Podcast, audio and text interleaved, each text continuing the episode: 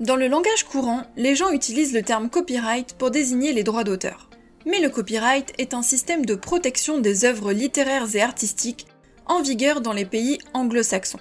Il est différent de notre droit d'auteur français. Le droit d'auteur français ne nécessite aucun dépôt. L'œuvre est protégée dès l'instant de sa création. Le droit d'auteur reconnaît le droit moral, droit de paternité, droit de divulgation, droit au respect de l'intégrité de l'œuvre, etc. Ce que ne fait pas le copyright.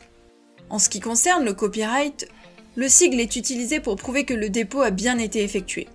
En général, on note le C entouré, plus la date de la première édition, plus le nom de l'éditeur.